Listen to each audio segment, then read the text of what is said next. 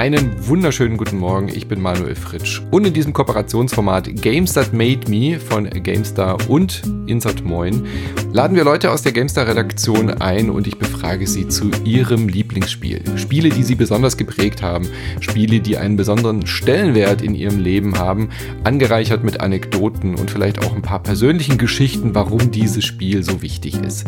Ich freue mich sehr, heute mit Christian aka Fritz Schneider über Fallout zu sprechen. Schönen guten Morgen, Fritz. Hallihallo. Wir haben uns ja schon öfter gesprochen und äh, als ich dich gefragt habe, welches Spiel du mir mitbringst, da bin ich richtig in die Höhe gehüpft vor Vorfreude, denn du hast Fallout mitgebracht, ein Spiel, was ich wahrscheinlich sogar auch selber gewählt hätte, wenn ich hier Gast wäre, aber es soll ja um dich gehen. Christian, sag doch noch mal ein paar Takte zu dir für die Leute, die dich vielleicht nicht. Meine ersten Takte sind wahrscheinlich eine Entschuldigung, denn äh, in meiner Nachbarwohnung wird wohl scheinbar gebaut. Es kann also sein, dass ihr manchmal ein äh, Klopf, Klopf, Klopf hört. Das sind in Wirklichkeit die Erinnerungen, die von außen an meine von innen an meine Schilderwand äh, schlagen und rauskommen wollen, äh, obwohl da gar nicht so viele äh, drin ähm, drin sind. Also das ist mein mein erstes Wort zu der ganzen Geschichte. Oder das sind die Wortbewohner, die nicht raus dürfen, die du zurückgelassen hast. Genau. das äh, ja genau. Genau. Ja, du bist äh, immer noch im Videoteam natürlich äh, der GameStar. Man äh, sieht und hört dich da natürlich auch fleißig. Und äh, welches Spiel hast du uns denn heute mitgebracht? Ich habe sie ja schon gespoilert gerade. Ja, ja, ähm, äh, Fallout. Und zwar ähm, muss ich tats äh, tatsächlich am Anfang ein bisschen überlegen, okay, äh, unter dem Titel Games That Made Me mhm. hatte ich dann echt so ein bisschen überlegt, hm, also hat mich denn jetzt wirklich irgendein Spiel sonderlich doll geprägt im Sinne von, dass das jetzt irgendwelche charakterlichen Auswirkungen oder sowas hatte. Mhm. Und so weit in dem Sinne würde ich jetzt gar nicht unbedingt gehen, aber dann ist mir doch noch eben Fallout eingefallen, weil es um dieses That Made Me äh, ging, denn das ist tatsächlich ein Spiel gewesen, das ich in meinem Vorstellungsgespräch zum Praktikum bei der GameStar zum Thema gemacht hatte und relativ viel drüber gesprochen hatte mit Michael Trier damals, dem Chefredakteur, bei dem hatte ich das Vorstellungsgespräch. Glaube ich zumindest. Also so, mhm. so ist meine Erinnerung, aber manchmal äh, täuscht man sich ja. Aber ich bin mir sehr sicher, dass ich es bei ihm hatte. Ich hatte erst überlegt, hatte ich es bei Christian Schmidt oder aber ich hätte jetzt echt gedacht, ich hatte es bei, äh, äh, bei Trille gehabt. Mhm. Und, und von daher ist es das Spiel, das das mich gemacht hat, also das made me, denn dieses Spiel war es am Ende, was vielleicht, oder zumindest meine Begeisterung dafür, äh, was vielleicht dafür gesorgt hat, dass ich diesen Praktikumsplatz hier bekommen hatte und daraus wurde dann ja ein Traineeship und dann eine Festanstellung. Ähm, und insofern hatte das auf mein konkretes Leben vielleicht den meisten Einfluss, auch wenn es auch viele andere Lieblingsspiele. Ich hätte ja auch mit irgendwelchen X-Wing-Titeln äh, äh, ankommen können oder natürlich mit meinem geliebten MacWarrior. Mhm. Also es hätte vieles gegeben, aber dieses That Made Me, das war dann doch Fallout 1 und 2 und das Gespräch darüber im Vorstellungsgespräch und das muss scheinbar gut genug gewesen sein, auch wenn man mich heute fragen würde, was, was weißt du denn noch über Fallout 1 und 2? Natürlich die Perspektive, die isometrische, mhm. ähm, die ich auch immer noch ein bisschen vermisse. Also ich hätte gar nichts dagegen, wenn ein neues Fallout, und ich meine jetzt nicht ein Wasteland, mhm. ähm, sondern wirklich ein Fallout wieder zurückkehren würde, mal vielleicht für einen Ableger in die Ansicht. Ähm, es gibt ja mal wieder Gerüchte, dass vielleicht das Van Buren, äh, oder wie das richtig ausgesprochen wird, Projekt dann, dann doch mal wiederbelebt wird oder von Fans Fans vielleicht noch versucht wird, es wieder zu beleben. Also das, was hätte Fallout 3 werden sollen, wenn es von den alten Entwicklern mhm. gekommen wäre und nicht rübergewechselt wäre zu Bethesda oder ist äh, ähm, und zu 3D, zu einem 3D-Spiel wurde. Und ähm, von daher ist natürlich Nummer eins diese Perspektive, aber Nummer zwei auch die Endzeit-Welt. Ich fand halt Endzeit äh, immer einfach als Setting ganz cool. Inzwischen ist es ja relativ.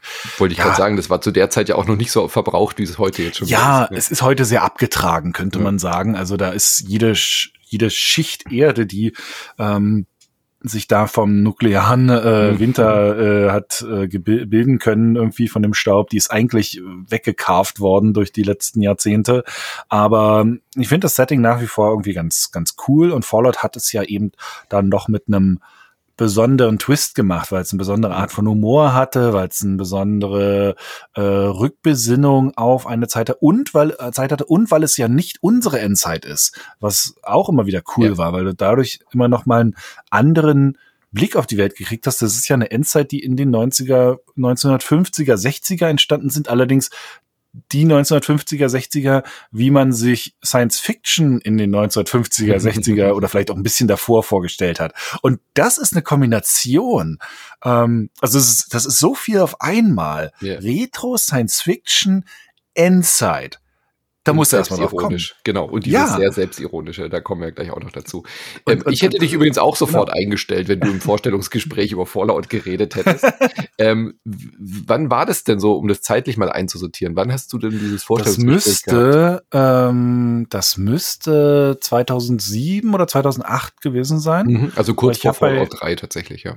Ja, ja, ich hatte äh, in der, in der GameStar-Redaktion 2008 habe ich angefangen mhm. Und ich weiß aber nicht, ob vielleicht 2007 das Vorstellungsgespräch hatte. Das äh, bei persönlichen Sachen habe ich immer schlechtes mhm. Erinnerungsvermögen.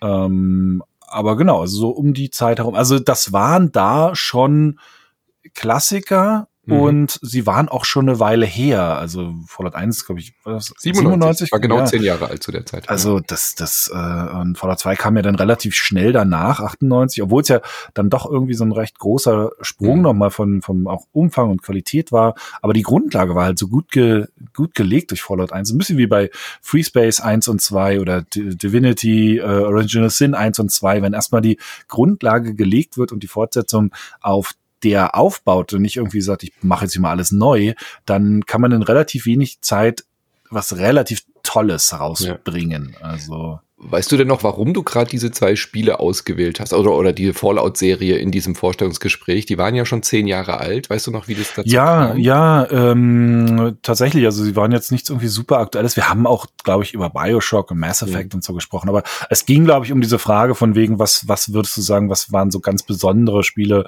mhm. ähm, äh, in den letzten 10, 20 Jahren oder in deiner Zeit, mit der du, mit denen du aufgewachsen bist? Was äh, auch da war wahrscheinlich die Fra Frage nach dem, was ja. waren so Spiele, die sich geprägt haben in dem Sinne, ähm, wo das vielleicht immer ein bisschen viel, dass wir diesen geprägt haben. Also ich bin jetzt kein ja, anderer Mensch dadurch geworden. Aber, aber meine Vorlieben, ja, ja, genau. Ja. Und vielleicht auch, vielleicht meine Vorlieben geprägt haben. Das ist vielleicht der richtige, mhm. äh, die richtige Einschränkung dann. So ist es auch gemeint hier in dem Podcast. genau. Ähm, und, und das war halt tatsächlich auch Fallout. Ich kann mich noch sehr daran erinnern, dass, dass ich das als Jugendlicher gespielt habe und dabei ähm, das Cran Cranberries Album, äh, wo auch Zombie drauf war, hoch und runter gehört habe. Deshalb verbinde ich Cranberries immer total mit Fallout und Cranberries ist halt auch eigentlich mit so eine meiner Lieblingsbands. Mhm. Ähm, und auch die totale Jugenderinnerung. Und da kommt halt alles zusammen. Ne? Ja, also, ja. Wie alt warst du denn, als das Spiel rauskam? Hast du es zum Release dann gespielt, so in den Drehung oder sehr Ich bin äh, 82 geboren. Mhm. Äh, da war ich, war ich also noch in meinen Teen-Jahren und ich glaube, ich habe es durchaus, also ich habe es gespielt, bevor Fallout 2 rauskam. Okay. Also ich das muss es war ja nicht viel Zeit bald, dazwischen. Ja, genau. ähm, es kann aber sein, dass ich es tatsächlich dann erst irgendwann später auch mal durchgespielt ja. habe. Also ich bin nicht sicher, ob ich es mehrmals durchgespielt habe. Ich weiß, dass ich es mehrmals gespielt habe, mhm. immer wieder angefangen und so und so. Aber ich bin zum Beispiel nicht sicher, ob ich das hier mehrmals durchgespielt habe, ob ich Teil zwei komplett mal durchgespielt habe oder mehrmals gespielt habe. Das ist irgendwie in meiner Erinnerung verwäscht das total. Ja, voll. Ähm, das Spiel. Also ich könnte auch nicht mehr genau sagen, was war jetzt wirklich Teil 1, was war jetzt wirklich Teil 2. Ähm, das ist alles so, so, so ein bisschen eins. Aber es hat trotzdem halt sehr geprägt total. Ich kann das auch nicht. Ich habe jetzt auch in Vorbereitung auf diesen Podcast überlegt, wie war denn Fallout 2 zum ersten und so weiter. Und selbst wenn man Videos dazu anguckt, äh, man sieht ja gar keinen Unterschied eigentlich. Also Fallout 2 war halt größer und hatte halt noch mehr ähm, ähm, Areale und so, aber die Benutzeroberfläche sieht fast identisch aus. Es gibt hm. so minimale Unterschiede. Also gefühlt ist es in meiner Erinnerung auch ein Spiel. Ähm, es ist kaum auseinanderzuhalten. Storytechnisch war beim zweiten Jahr, dass man dieses äh, Eden, dieses Kit of Eden dieses Garten-Device da gesucht hat, während man im ersten Jahr diesen Wasserchip gesucht hat. Äh, und der größte Unterschied war diese Zeitbegrenzung. Aber mhm. das hatte ich jetzt auch mir wieder so angelesen. Das hätte ich jetzt ja. zum Beispiel gar nicht mehr gewusst, dass man in Fallout 1 nur 150 Tage Zeit hat und da ja voll der Stress war, dieses Spiel durchzuspielen. Ja. Und man hatte halt auch ein Ende, wenn man es halt nicht geschafft hat, diesen Wasserchip mhm. zurück in den Vault zu bringen. Ich glaube, ich habe sehr viel mehr Fallout 2 gespielt als den ersten. Ja. Ich weiß noch, dass mich das auch tatsächlich auch ein bisschen irritiert hat, dass die Geschichte jetzt, also dieses sucht da irgendwie so ein, so ein, so ein technisches Device, mhm. das ist ja eigentlich in beiden Spielen ja. der, der, gleiche Ansatz ist. Also klar, ja. im zweiten Teil kommst du ja dann nicht aus einem Bunker, sondern bist ja dann dieser, bist ja eher dieses, dieses Volk, was da am, am, auf der Oberfläche des Planeten lebt, aber ähm, ja, äh, ich weiß nur, dass, dass ich das ein bisschen komisch fand. Also dieses, hm. hä, zweimal derselbe Ansatz, aber ähm, ja, und dann, äh, was natürlich die Spieler auch ein bisschen begleitet hat, äh, war auch der Gewalt, Faktor, oh Gott, weil ja die deutsche Version geschnitten war. Und da war natürlich immer ein großes Thema, kann man das irgendwie umstellen? Äh, kann man da irgendwie in die Indie-Dateien reingehen? Und dann hat man doch wieder die Originalversion, äh, wie teilweise ja zum Beispiel so bei dem Crusader No Remorse, glaube oh, ja. ich, ging das irgendwie von diesen, ja, das ja auch aus einer ähnlichen Zeit, oder vielleicht, vielleicht war das so 96 hm. auf der alten Ultima Engine, diesmal dann aber mit Render, äh, mit richtig Render-Grafiken äh, und mit SVGA, äh, und was ja eine ähnliche Perspektive hatte. Und, und mhm. Da war halt auch dieses Gewaltding und es war bei Fallout halt auch. Ähm, und dann konnte man das aber in der deutschen Version äh, nicht drin haben und da hat man versucht, das irgendwie wieder hinzubauen. Das hat natürlich auch sofort so eine Faszination gehabt, so dieses, hey, da gibt es noch eine eine weitere Version davon, noch irgendwie äh, eine zusätzliche Ebene. Also dieses Spiel hatte dadurch ja, äh, es hatte grundsätzlich viele Ebenen äh, und dadurch nochmal eine zusätzliche, die einen Jugendlichen natürlich auch sofort anspricht. Mhm. So die so, das die verbotene englische Version vielleicht, ne, wo du jedes zweite Wort so richtig verstehst, aber vielleicht dafür irgendwie drei, vier Sterbeanimationen mehr hast, die du ja. natürlich vielleicht haben willst.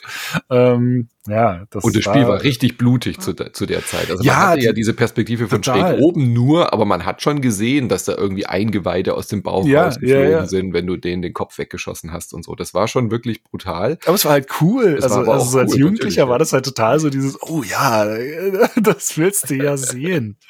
auch wenn vielleicht irgendwie USK oder wer auch immer damals schon, weiß gar nicht, ob sie USK da war, die doch, damals doch, schon. der USK 16 Freigabe. Ähm, ob das, äh, ob die das nun will oder nicht oder ob es erlaubt ist oder nicht. Aber das ist ja so wie irgendwie From Dust Till Dawn die ungeschnittene Version sehen mhm. und so. Man wusste, man soll es nicht und umso mehr wollte man es als Jugendlicher dann natürlich auch haben. Ja. Was halt äh, der größte Unterschied war, habe ich jetzt auch, äh, damals ist mir das nicht aufgefallen, äh, die Kinder also es gibt Kinder ja. in Fallout. Das ist ja einer der genau. wenigen Spiele, in denen überhaupt Kinder auftauchen. Ähm, GTA und so sucht da mal überhaupt Kinder. Das ist ja wirklich eher eine Ausnahme.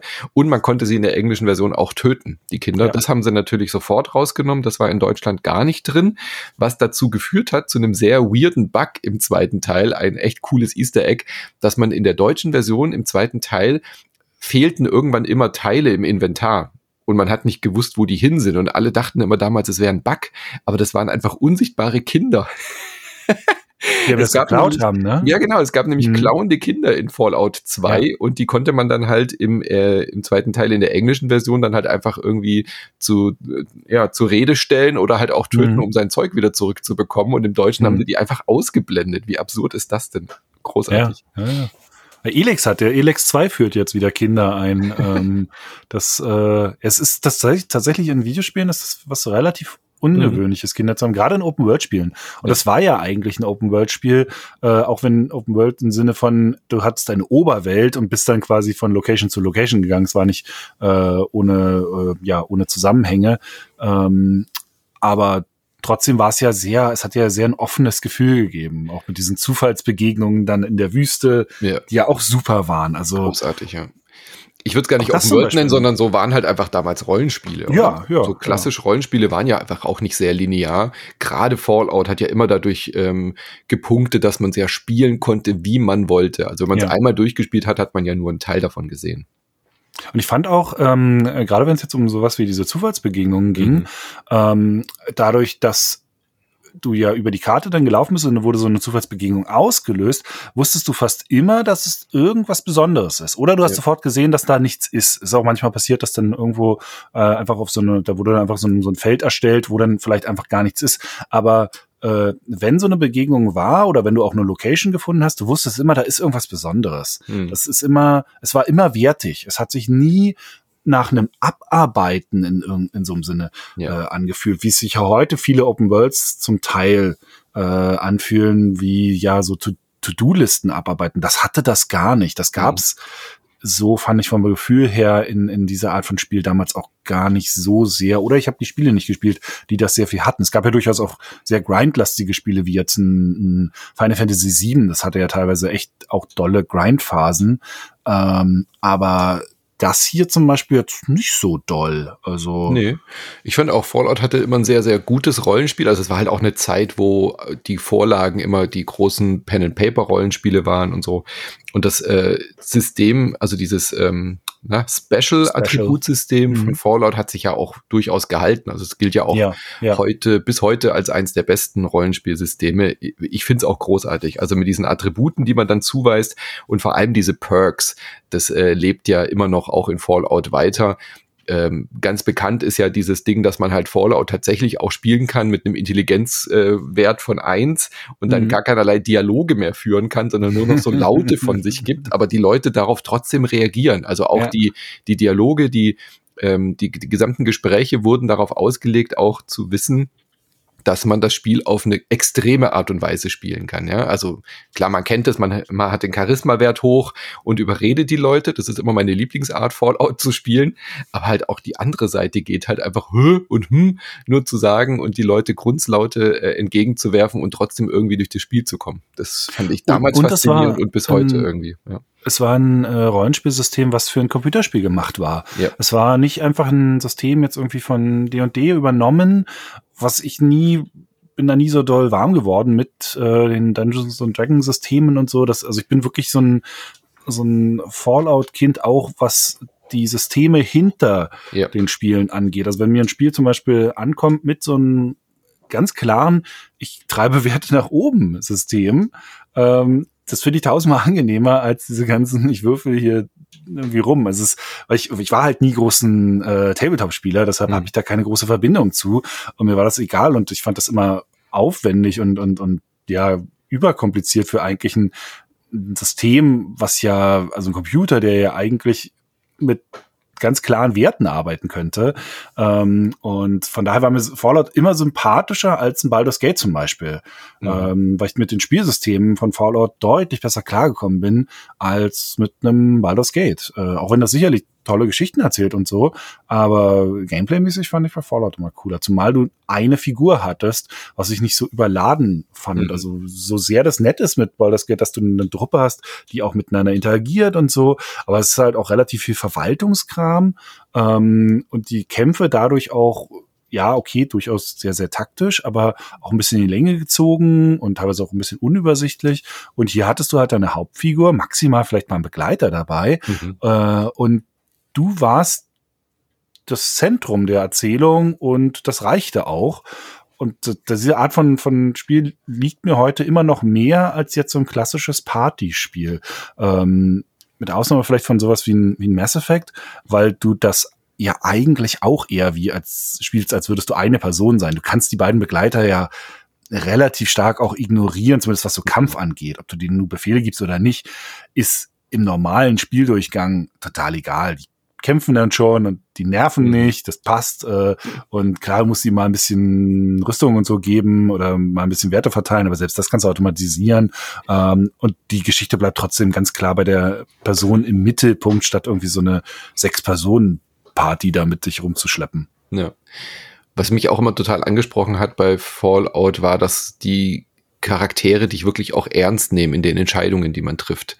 Also das haben ja nicht so, also, oder viele Rollenspiele haben ja dann so einen vordefinierten Weg oder wie bei Mass Effect, du hast gerade angesprochen, gibt's halt diesen gut und böse Pfad, so mehr mhm. oder weniger, der dann zu einem Ende führt. Und Fallout hatte man immer das Gefühl, man kann wirklich halt auch einfach den Barkeeper über den Haufen schießen und den Chip nehmen, wenn man möchte, oder man äh, nimmt halt seine Quest an und redet mit denen oder versucht irgendwie zwei Fraktionen zusammenzuführen oder man lässt sie gegeneinander streiten. Also es waren so Dinge möglich, dass man sich damals als Jugendlicher auf dem Pausenhof darüber austauschen konnte und jeder hat irgendwie die Quest komplett anders erlebt und gelöst. Äh, und ja. das war immer so eine Faszination an dieser Art von Spiel, dass sowas ja. überhaupt denkbar ist in so einem Videospiel, dass wie so ein Game Master im Hintergrund das quasi so leitet, dass das für dich irgendwie sich cool anfühlt und man was eigenes, was Besonderes erlebt hat in diesem Spiel. Das äh, hatte ich so außer in Fallout echt selten. Kurioserweise äh, finde ich ja, haben gerade die ersten beiden Fallout-Spiele ähm, dem Spieler ja trotzdem gar nicht so sehr das Gefühl geben, dass er jetzt was so Besonderes ist. Mhm. Also bist halt der eine Dude, der losgeschickt wird, äh, da was zu holen. Aber da ist jetzt, da ist jetzt niemand, der kommt äh, in ist nicht so der Weltretter, genau. Ja, oh, da ist ja der berühmte Erlöser oder der ja. Spectre oder äh, äh, ja, was weiß ich nicht, was für ein Übermensch. Äh, du bist halt so ein Dude, der ins Dorf kommt und vielleicht kannst du helfen, ja, weil du willst ja vielleicht auch irgendwie was haben, aber dann ist wieder gut. Es war sehr geerdet. Also ähm, und dadurch aber oft auch sehr persönlich. Weil ja. du hast dich halt entschieden, mit denen zu sprechen und denen zu helfen und hast dich ein bisschen an die rangearbeitet, äh, an die, an die Figuren und an die Orte auch, um die kennenzulernen. Jeder Ort hatte ja so ein bisschen so seine eigenen Geschichten ähm, und war ja so ein bisschen so ein, so ein Mikrokosmos. Ist jetzt nicht unbedingt so gewesen, dass jetzt eine riesen große zusammenhängende Geschichte, es fühlte sich ja doch eher so ein bisschen so von Ort zu Ort äh, an. Also meistens ja. so dieser ein Ort hatte eine Main Story, aber dass jetzt es so wahnsinnig große Verknüpfungen zwischen den Orten gab, das Gefühl hatte ich jetzt nicht. Vielleicht erinnere ich mich ein bisschen falsch, aber mir kam das immer sehr inselhaft vor, was ich aber ja. okay fand. Also das wie so eine Serie, wo man so eine neue Episode hat und dann ja, passiert da ja. was und dann ist es auch abgeschlossen. Das Kapitel, es war nicht so die ganz übergreifende Geschichte, ja, wie später dann. Ja. Nee, absolut. Diesen Humor, äh, der hat mich aber, glaube ich, wirklich geprägt, wenn wir wieder bei diesen Made Me sind. Also so das, was man da in Fallout 1 und 2 hatte, so dieses selbstironische, ähm, wie du schon gesagt hast, diese Zufallsbegegnungen, wo man dann auch mal äh, lauter tote Red Shirts aus der Enterprise gefunden hat, mhm. weil ein Space mhm. Shuttle abgestürzt ist und so Geschichten. Ähm, das hat mich wirklich schwer beeindruckt damals, dass Spiele als Medium sowas können, so sich selbst nicht so ernst ja. zu nehmen, so Überraschungen zu bieten und aber auch dieses Popkulturelle, äh, was, was Fallout ja immer schon hatte und so diese, ja, Teil der Gesellschaftskritik, die da eher immer auch ähm, ja. ähm, ab, äh, drin war, ja.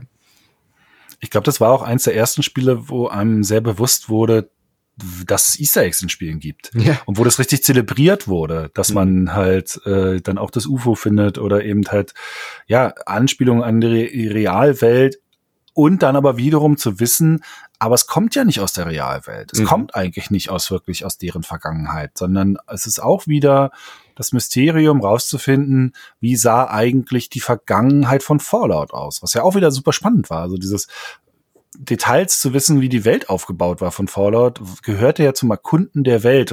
Und sie haben es halt geschafft, irgendwie ein, ein Endzeit-Szenario zu bauen, das in beide Richtungen interessant ist. In das, was kommt und in das, was ja. war. Und das hast du ja bei Endzeit-Szenarien nicht so oft, weil oft dieses, das, was war, ist halt so, äh, ja, naja, unsere Welt im Jahr 1997 geht die Erde kaputt. so, ja, also bei Terminator ist das, was war, eigentlich nicht sonderlich spannend.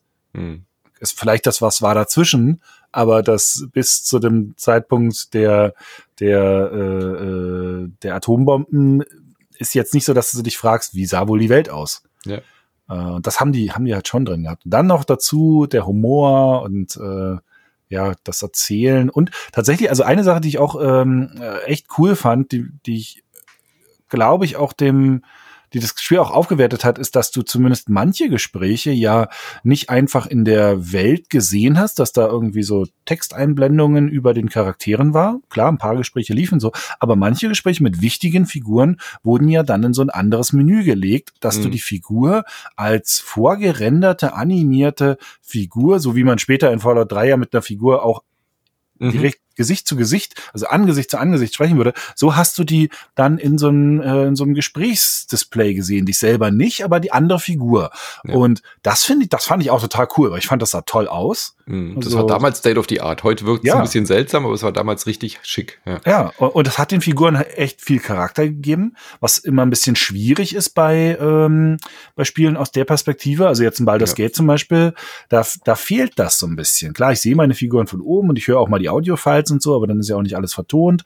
Ähm, das hat das noch mal ein bisschen herausgehoben, gerade weil du ja auch so kuriose Figuren hattest, ja. da irgendwie diese, ähm, äh, na, äh, äh die, wie heißen sie denn, diese, Gule? diese, die Gule, genau, wo dann da irgendwie so ein kleiner Ast aus ihm rauswächst und sowas. ja. Das ist natürlich was, was du gar nicht sehen würdest in der ISO-Ansicht. Das geht da natürlich verloren. Ja, überhaupt äh, die Detaildichte. Also ich finde schon auch, also gerade bei diesen äh, Nahszenen, dass die Charaktere waren ja immer grau. Also in jedem Fallout-Spiel sind die Charaktere ja nie richtig gut und böse, sondern auch die eher shady Charaktere haben eine klare Motivation, die man durchaus auch nachvollziehen kann, warum sie so sind, wie sie sind, warum sie so, so äh, handeln. Äh, und das fand ich ja immer schon faszinierend. Ich gebe dir da absolut recht, dass man die dann auch noch so in Detailaufnahme gesehen hat, teilweise auch mit Sprachausgabe. Das war schon High-End, auch wenn man heute draufblickt und denkt so, oh Gott, so sah das aus damals. Also so richtig hübsch war es ja nicht. Ja. Nee. Ähm, aber auch in, in der Spielwelt gab es unfassbar viele Details. Also wenn man dann irgendwie, klar, die Wüste war die Wüste, das Ödland äh, ist sehr brach so, aber äh, wenn du dann mal in so einer Fabrik drin warst oder so, auch da hat man ja ähm, immer wieder auch sehen können, was ist das jetzt für eine Welt? Also die, die mhm. Stadtteile sahen unterschiedlich aus und so weiter. Und man wusste schon auch, okay, das ist jetzt irgendwie das Arbeiterviertel oder das ist jetzt das Viertel, wo die, wo die Reichen in Anführungszeichen leben und so weiter. Ähm, und wie, wie prägend dieses Spiel auch für die weitere Spielserie war, oder? Also wie viel man jetzt, wenn man so, ähm, ich habe gestern noch mal ein paar Videos geguckt, von Fallout 1 und 2. Und äh, man muss schon sagen, Fallout 3 hat sich da schon wirklich gut dran abgearbeitet, sehr viel von diesen Besonderheiten ähm, äh, wieder aufzunehmen, was Fallout 1 ja, und 2 so geprägt hat. Also gerade dieser Retro-Sci-Fi-Look, ja, also wenn so Autowracks oder sowas rumliegen, das ist sehr, sehr markant. Ähm, oder wie irgendwie die Wände von dem Vault aussehen. Mhm. Ähm, das, also da merkst du sofort, okay, du bist hier in derselben Welt. Ähm, nur halt, dass du jetzt diesmal aus der Ego-Perspektive durch die, durch diese Welt läufst. Und ich muss auch sagen, ich bin im Nachhinein, ich bin super froh, dass ähm, Fallout 1 und 2 vor dem Aufstieg der isometrischen 3D-Grafik kamen, mhm. weil dann ja so um die 2000 rum wurde ja dann auch alles, was aus der ISO-Ansicht gezeigt wurde, gerade so im, äh, im Strategiespielbereich, also im RTS äh sowas wie Emperor, Battle for Dune. Mhm. Das wurde ja dann alles schon in 3D. Aber gerade so diese Anfangszeit der isometrischen 3D ist halt echt ganz schön hässlich eigentlich. Ja. Im Vergleich zu dem vorgerenderten, vorgemalten ähm, Grafiken, die du von sowas wie einem ja, Fallout oder einem mhm. Baldur's Gate oder so hattest. Was ich immer sehr, ich fand das immer sehr hübsch einfach. Ich sehe auch heute solche Sachen immer noch sehr, sehr gerne, auch wenn du heute das ja mit 3D machen kannst. Also mhm. äh, die Entwickler von Stasis hatten lustigerweise mal ein, ähm, ich weiß nicht, sagt ihr das was, Stasis? Nee. Das ist so eine ähm, Adventure-Serie, also gibt's jetzt also Stasis, Kane oder Kane, Kane heißt glaube ich der so Halbnachfolger ähm, und dann hatten sie die hatten Beautiful Desolation gemacht später. Ähm, das ist ein Süd südafrikanisches äh, Team The Brotherhood oder so heißen die und die arbeiten jetzt auch gerade an Stasis 2 das ist ein ähm, Adventure auch aus dieser isometrischen Perspektive was ja für Adventures relativ selten ist es gab mhm. mal dieses, Asylum was so aus der Ansicht war oder jetzt halt auch das ähm, was jetzt so toll war das Disco Elysium mhm. das hat ja auch eher so eine Ansicht aber es ist für ein Adventure keine sehr gewöhnliche Ansicht. Also es ist schon eher was Ungewöhnliches. Ja, Disco Elysium ist ja eigentlich auch im, im Schatten von Fallout so ein bisschen, oder? Ja. Ohne Fallout gäbe es, glaube ich, Disco nee, auf keinen Fall, auf keinen Fall. Und die, aber die ähm, halt die diese Stasis machen, ähm, die haben halt ein gutes Händchen für diese Perspektive und dafür, mhm. dass äh, sehr stimmungsvoll aussehen zu lassen. Und die haben einmal so ein Mock-up gemacht, wie ein Fallout heute mit moderner Grafik, aber mit der Perspektive, wie toll das mhm. aussehen könnte. Da gibt's halt ein Bild davon. Und äh, das sieht, also ich sehe, habe ich sofort so, oh mein Gott, wie toll wäre das, wie, wie hübsch. Zumal du dann halt heutzutage ja dann auch doch mal wieder mit der Perspektive spielen könntest, weil du dann vielleicht doch mal drehst oder mal reingehst, weil es dann am Ende doch richtiges 3D und so ist. Damit spielen die bei, der, bei der Stasis-Serie auch. Das ist eine Szene, wo du so denkst, ah, das ist meine vorgerenderte ISO-Szene. Auf einmal dreht sich die Kamera und du siehst, hey, Moment, das ist ja Echtzeit 3D. Das ist ja der Wahnsinn. ähm, und so könntest du da ja auch spielen. Das ist ein bisschen auch wie ähm, selbst jetzt The Ascent zum Beispiel, was ja auch aus ja. der ISO-Perspektive ist und unfassbar detailliert.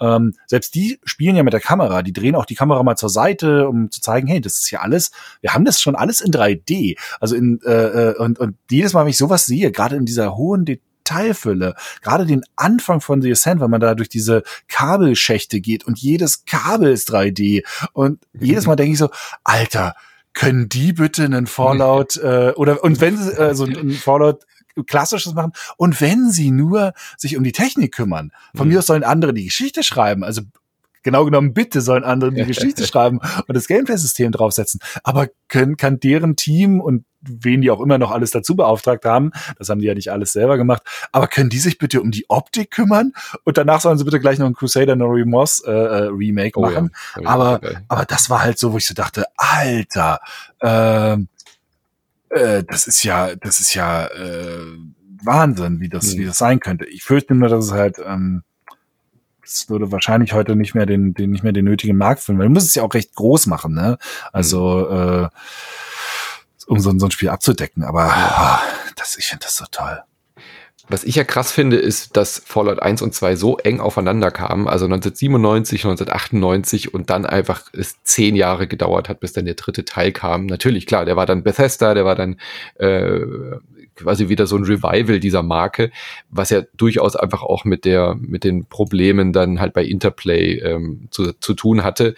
Weil, aber gewundert hat's mich schon, weil die Spiele in meiner Erinnerung waren die damals auch ein Riesenhit. Ähm, und dass da nicht einfach gleich dann der dritte Teil 1999 mhm. rauskam. Du hast mhm. schon angedeutet, war wahrscheinlich auch schwierig zu der Zeit, weil gerade so dieser technische Umbruch auch war, äh, bei, so kurz vor den 2000ern, wie man das Spiel dann machen hätte können. Aber da gab es, glaube ich, auch viel Verschiebungen, dass Leute dann halt Obsidian äh, gegründet haben und äh, die Black Isle Studios wurden dann quasi innerhalb von Interplay das Rollenspielstudio und so weiter. Da gab es, glaube ich, einfach personelle Verschiebungen, als dass da Fallout 3 irgendwie realistisch gewesen wäre. Ja, naja, und es, es, sie hatten ja angefangen, ne? Also mhm, sie hatten ja. ja das von Burn. Und man muss ja auch ein bisschen äh, sagen, sie haben ja auch, ähm, sie haben ja nach Fallout 2 dann erstmal Fallout Tactics gemacht. Mhm. Also das den, war leider ein totaler Schrott. Ja, also konnte ich gar nichts mit anfangen, weil so dieses nur die also nur die Kämpfe wegen ich habe die Kämpfe fand ich okay, ich habe die auch ja. gespielt und so, aber ich hätte wäre niemals rangegangen und gesagt, oh, kann ich bitte ein Spiel haben ohne Story, aber dafür mhm. nur die Kämpfe so. Hä? Was soll der Scheiß denn? Also, ja, also aber die Rundentaktikkämpfe waren ja schon gut in Fallout, aber wie du schon gesagt hast, sie waren halt einfach gut innerhalb dieses Kontextes. Ja. Und Fallout Tactics war halt Brotherhood of Steel war ein reines Taktik-rundenbasiertes, missionsbasiertes ja. Spiel. Und natürlich war das äh, erstmal, also es klang ja so, als wäre das eigentlich ein logischer Schritt, da einfach ein Taktik-Shooter, Quatsch, ein Taktik-ATS äh, draus zu machen, aber da fehlte halt einfach alles, was Fallout ausgezeichnet hat, weil nur die Brotherhood of Steel, ich fände jetzt auch die Fraktion relativ langweilig im Vergleich zu ja. den vielen anderen spannenden ja. Fraktionen im Spiel, ja. Das ist ein bisschen wie die, ähm, wie die Missionsdiscs für die ersten Command Conquer Spiele. Ja. Also sowohl für, ähm, für Red Alert als auch für Command Conquer gab es ja jeweils so Missionserweiterungen, aber die hatten dann keine Story mehr. Also mhm. da war so eine Texteinleitung drin, aber keine Rendersequenz am Anfang, wo du halt auch so, so denkst, ja, ich fand das spielerisch Command Conquer, ich fand das immer nett, habe das immer gerne gespielt, aber es war auch schon immer ein bisschen Mittel zum Zweck, um sich die nächste Zwischensequenz zu verdienen, was ja, ich auch völlig ja. okay fand als Erfahrung, aber nur die Mission spielen, mhm. ohne dann am Ende die Belohnung zu bekommen, was soll denn der Scheiß? Also, nee, sorry. Das, also, das ist am Ziel vorbei. Ja. Ähm, das geht nicht. Das ist ja, nee, das ist mir dann zu wenig gewesen. Aber zum Glück kam ja dann Fallout 3 und es war ja auch gut. Es war zwar ein völlig anderes Fallout von der Optik und so weiter, aber war seiner Zeit natürlich auch geschuldet. Man hätte zu der Zeit es nicht verkaufen können als isometrisches Fallout. Nee. Ähm, und das so in dieser, in, in dem Fahrwasser von Skyrim und Co. zu machen, für mich hat es funktioniert. Also, wie hast du denn Fallout 3 damals empfunden, weil du ja durchaus auch Fallout 1 und 2 gut mochtest? Ja, jetzt, jetzt kommt immer, jetzt kommt immer der große Twist an der ganzen Geschichte. Mhm. Ähm, ich weiß noch, dass, äh, dass Trille dann auch Fallout 3 äh, für die GameStar getestet hat. Ich habe bis heute Fallout 3 kaum gespielt. Mhm. Ich habe es immer wieder angefangen ähm, und habe immer wieder rumgemoddet an dem Ding, um es mir mal dann so hinzubauen, wie ich es vielleicht gerne hätte. Ähm, hatte jetzt zuletzt durch diesen neuen, durch diese neuen Shader, die da äh, Filter-Shader, die Nvidia in seinen letzten Trailer, äh, mhm. Trailer, äh, ähm, Treiber reingepackt hatte, große Hoffnung, ähm, dass das ein bisschen noch was bringen würde, aber die sind leider da in dem Spiel total kaputt, bringen da gar nichts, also war, ich, war Riesenenttäuschung. Ähm, ich weiß, dass ich mal eine ähm, Shader-Mod drauf hat, die dann tatsächlich auch äh, globale Beleuchtung reinbracht und überall Schatten warf, klar mit den üblichen Problemen, die solche äh, ja, Screen Space Analyse ähm, Filter immer mit sich bringen. Aber fand ich schon ganz cool. Damals war dann der Rechner aber dann doch zu schwach für. Und und so liegt Fallout 3 immer noch auf meiner To-Do-Liste. Wie viele von diesen großen hm. Rollenspielen, weil ich immer denke, naja, äh, klar, wenn ich irgendwann mal Urlaub habe oder wenn ich irgendwann mal Zeit habe, dann äh, äh, gehe ich da mal ran, weil das ist ja auch ein bisschen die Erfahrung von sowas wie Oblivion oder so, weil ich auch wahrscheinlich so zwei Drittel weit gespielt habe und dann kam halt irgendwie wieder was da anderes dazwischen. Ähm, diese Großrollenspiele, wenn man die nicht, finde ich, am Stück durchspielt, also da ein halbes Jahr Pause zu machen, da kommst du, habe ich ja. immer das Gefühl, ich komme da nicht wieder rein. Geht gar und nicht, ne? ähm, jetzt findet man die Zeit für so für diese für diese Großdinger, wenn irgendwie der Job dann inzwischen dann auch ist, von einem Spiel zum nächsten zu hechten. Ja. Von daher habe ich immer diese diese Spiele nur angekratzt und nie wirklich nie wirklich tief reingekommen. Also auch ein, auch ein Skyrim oder so immer nur angefangen. Skyrim sechsmal inzwischen gekauft, äh, nie wirklich weit gespielt. Das ist lächerlich. Also ich, ich habe ehrlich gesagt, ich, ich fände geil, wenn sie Fallout 3, ähm, auch wenn es ja innerhalb der Serie, viele sagen ja dann New, äh, New Vegas war dann viel besser und mhm. so. Ähm, äh, also ich hätte total gerne ein Fallout 3 Remaster wenigstens. Oh ja. Ähm, also wenigstens so eine Art Fallout 3 Special Edition. Ich kann mir auch irgendwie nicht vorstellen, dass das sich nicht nochmal verkaufen lässt. Also nee, zumindest total. für, äh, äh, für den, für, für das Geld, was das vielleicht kosten würde. Klar, ein Open-World-Spiel ist immer teuer zu remastern, weil du sehr viel an mhm. Material hast, aber ähm, und du müsstest das Zeug auch dann irgendwie in eine neue Version der Engine bringen, weil gerade Lichtschatten ist halt so veraltet in dem Ding. Du müsstest halt echt viel mit dynamischer Beleuchtung und alles nochmal neu anlegen. Ist schon relativ viel. Aber eine andere Erfahrung mit Remasters ist doch trotz der relativ vielen Arbeit, die du teilweise reinstecken musst, es ist auch ein Großteil der Arbeit ist, ist schon gemacht äh, mhm. und, und hat schon gezeigt, dass es funktioniert. Äh, und jetzt sowas wie ein, wie ein hier, es muss ja nicht ganz auf dem Niveau, aber sowas wie das ähm, Remake von Mafia 1 zum Beispiel, das war ein richtiges Remake, ja. ähm, das zeigt auch, ja, dass das kann ähm, funktionieren und cool sein und cool ankommen. Und ich glaube, ich weiß nicht, ich kann mir irgendwie nicht vorstellen, dass ein Fallout 3 gerade jetzt auch, wo die Leute doch relativ viele ein bisschen enttäuscht waren von dem Fallout 76, mhm. nicht bereit wären, dahin zurückzugehen und zu sagen, wow, okay, das tue ich, das, das, das nehme ich noch mal. Von mhm. Fallout 4 waren ja auch viele ein bisschen, bisschen enttäuscht, war immer noch ein gutes Spiel, aber ähm, ich, ich weiß nicht, also das dass sie das nicht machen, verstehe ich nicht so ganz. Das ich glaube, es liegt an ihrer Engine. Ich glaube, niemand bei Bethesda selbst hat Bock, diese Engine anzufassen. Ja, das ist, das, das kann tatsächlich wirklich sein, weil es ist wirklich, es ist ja so viel, ja. was da gemacht werden müsste und es ist ja, ähm, ja, Ah, ich, ich frage mich sowieso, warum Fallout 3, Fallout New Vegas, Fallout 4, Fallout 76 und also warum da nicht endlich mal diese Engine Grund erneuert wird und dann könnte man quasi angehen, glaube ich, und die ganzen Spiele nochmal in hübsch rausbringen. Aber wenn die dann irgendwie kompatibel zu machen ja, sind, ne, genau. kann ja dann auch wieder ein Rattenschwanz von Problemen auftauchen. Mhm. Das äh, ist ja manchmal so bei Source Ports oder solchen Sachen, dann geht ja doch irgendwie nach hinten aus sehr, sehr viel kaputt, weil auch ja. wieder im Original schon alles mit Spucke zusammengehalten wurde.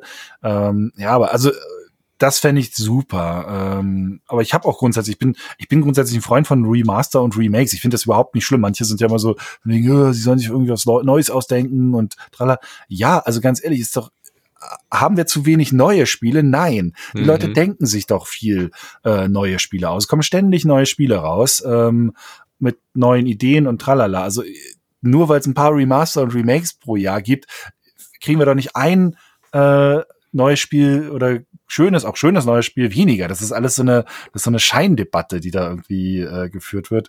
Die gerade die großen Klassiker finde ich sollte man am Leben halten und immer wieder aufbereiten, weil äh, anders als bei Filmen Spiele eben doch so wahnsinnig doll an der Technik hängen und wenn sie dann zumindest mal den Sprung bekommen, dass sie wieder für 20 Jahre zugänglicher, besser sind oder vielleicht einen Punkt erreichen, wo man sagt, ich glaube, jetzt sind sie an einem technisch zeitlosen Punkt angekommen, zu einem gewissen Grad. Also ähm, ich meine, sowas wie ein, wie ein Fallout 1, äh, Quatsch, äh, äh, wie ein ähm, Mafia 1, das war halt in der Anfangszeit von 3D-Grafik noch. Mhm. Klar, 2001 hatte man durchaus Erfahrung, aber es war schon noch, äh, schon noch relativ am Anfang. Mhm. Und jetzt halt dieses Remake hat, glaube ich, einen Punkt erreicht. Selbst wenn du das in 50 Jahren sehen wirst, wird das noch okay ja, sein. Ja, also das ist ein bisschen wie wenn, wie wenn du jetzt, ähm, äh, wenn du jetzt zum Beispiel Super Mario spielst vom Super NES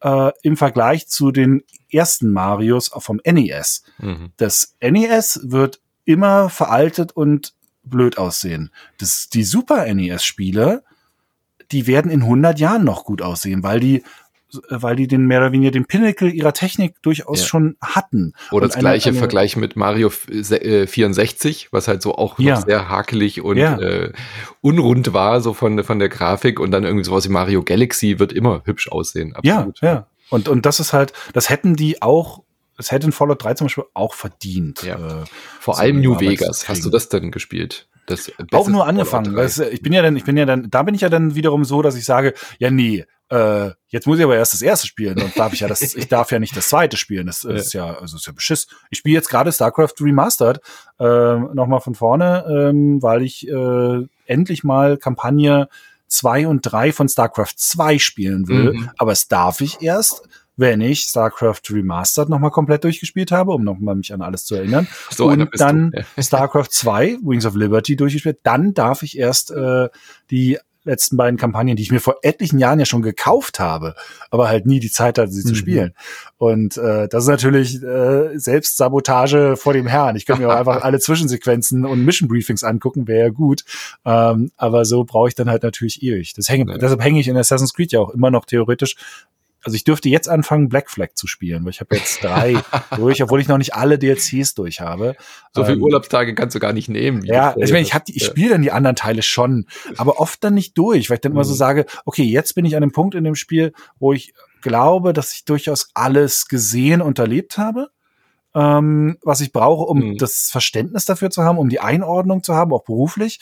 Aber ähm, jetzt darf ich ich darf jetzt nicht weitermachen. Ich muss jetzt erstmal ähm, das, die, die Arbeit erfüllen und die anderen äh, fertig machen. Ja.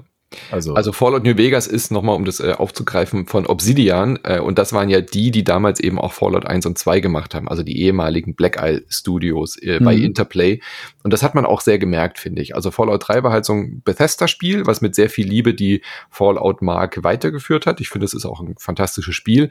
Aber dann kam ja zwei Jahre später Fallout New Vegas und da war halt noch mehr von diesem Original Fallout drin. Also so die Fraktionen, die man gegeneinander ausspielt und so weiter. Also wirklich, wirklich richtig gut.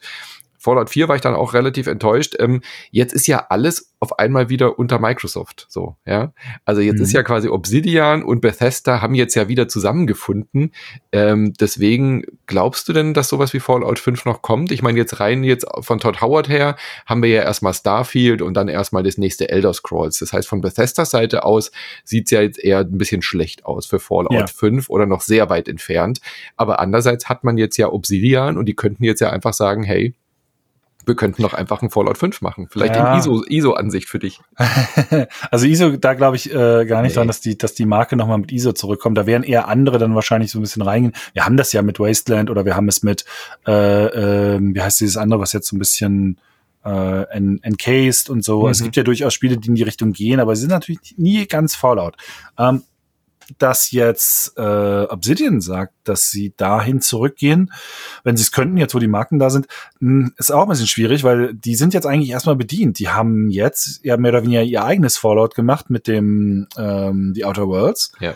Auch äh, wo das zweite ja äh, erstmal noch kommen muss. Ja. Wo das erste, finde ich, eher so wie so eine Art Fingerübung war. Also ich finde, es, es fühlte sich, es, es war irgendwie ganz cool, aber irgendwie war es auch immer so ein bisschen gehindert daran, dass sie nicht größer sein konnten. Mhm. Und es hatte dann aber auf der anderen Seite auch nicht mehr den Bonus eines Erstlingswerks war zwar ein erstes Links in dieser Serie, aber nicht dieser Art von Spiel. Ja, ja. Also das ist ja dann auch halt dass Fallout im Weltraum so. Ja, ja, ja aber eher alle, aber alles in kleiner mhm. und äh, ich fand es auch ehrlich gesagt nicht so witzig. Also äh, das das Setting war okay, ganz, das Setting war charmant, aber ich fand es gar nicht so spannend, wie ich es gedacht hätte.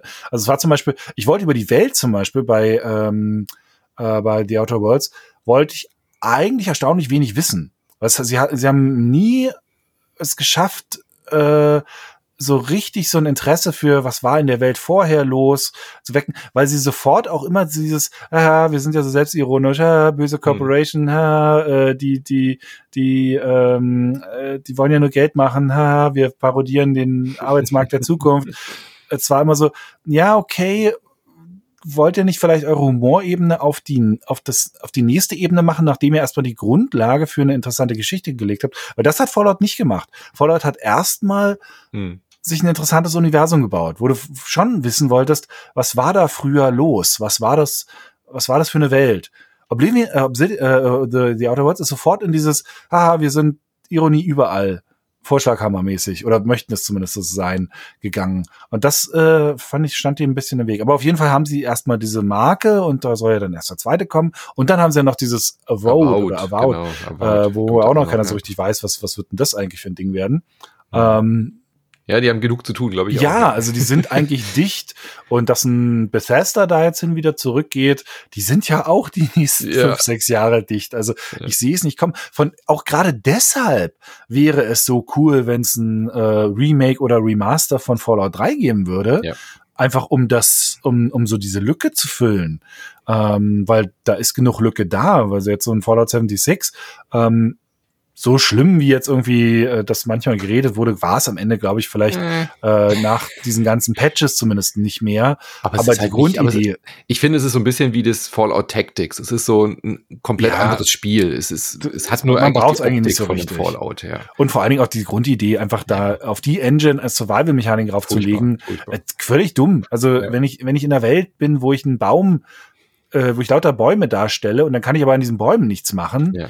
Außer wenn ich, außer ich finde irgendwo einen Stapel Holz. Das ist alles so, nein, wenn ihr das nicht hinkriegt, dann könnt ihr das Spiel da nicht reinsetzen. Wenn eure Engine das nicht kann, ähm, dann macht es nicht. Also, ja, und vor allem die Grundidee in der Vanilla-Version, ich meine, Fallout hat immer von den NPCs gelebt und den Dialogen. Und in der Vanilla-Version, ja. äh, Fallout 76, war halt niemand da ist halt wie das Fallout Tactics, so dieses ja, das eigene, die eigene Marke nicht verstanden. Ja. Also, oder halt vielleicht doch verstanden, aber einfach gemerkt, okay, wir kriegen das alles nicht zusammen. Online-Funktionen mhm. mit dieser Engine, mit den Daten, die wiederum dann mit dem Objekt irgendwo hinlegen und tralala, dass das wieder alles überall, äh, überall mhm. gespeichert werden muss. Wir kriegen es einfach nicht auf die Kette.